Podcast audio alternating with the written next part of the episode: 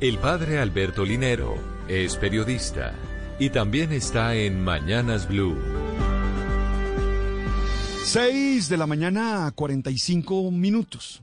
A mí me sorprende de verdad que en estos momentos los grandes millonarios, los hombres de la tecnología, se hayan convertido en los líderes que opinan y generan las nuevas dinámicas.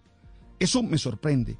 Y en este caso me quiero referir a Elon Musk, quien les ha ordenado a los trabajadores de su empresa que retornen presencialmente, porque el trabajo ya no sería, el teletrabajo ya no sería aceptable. Él solicitó a sus empleados estar 40 horas por semana en la oficina y remató diciendo que si alguien no aparece presencialmente, se asumirá que ha renunciado. A mí la verdad las declaraciones me sorprendieron me quedan preguntas como, ¿es realmente lógico que uno de los hombres más innovadores del mundo se manifieste en contra del teletrabajo? ¿O es que acaso esta práctica no tiene ninguna ventaja? Para nadie es un secreto que con la pandemia esta modalidad se impuso y que gracias a ella se pudieron salvar muchos puestos de trabajo.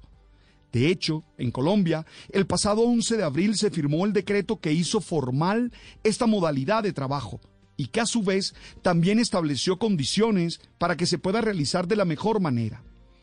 Estos sin duda son pasos necesarios frente a un panorama que nos propone una inmersión total en lo digital. Yo tengo que decir personalmente que sí le encuentro muchas ventajas. Primero, la flexibilidad que brinda al trabajador en sus horarios, el poder ahorrarse las horas que pasa en transporte público y en trancones, pero también el ahorro económico que eso genera. Obviamente que se requiere un compromiso de parte y parte, y el empleado debe ser responsable al momento de cumplir con sus deberes, y creo que cuando eso pasa no hay ningún motivo urgente para exigir que el trabajo sea presencial. Estamos avanzando cada vez más hacia un mundo digital, por eso es paradójico que alguien como Elon Musk que cumple un papel relevante en este proceso, se niegue a normalizar acciones que lo benefician.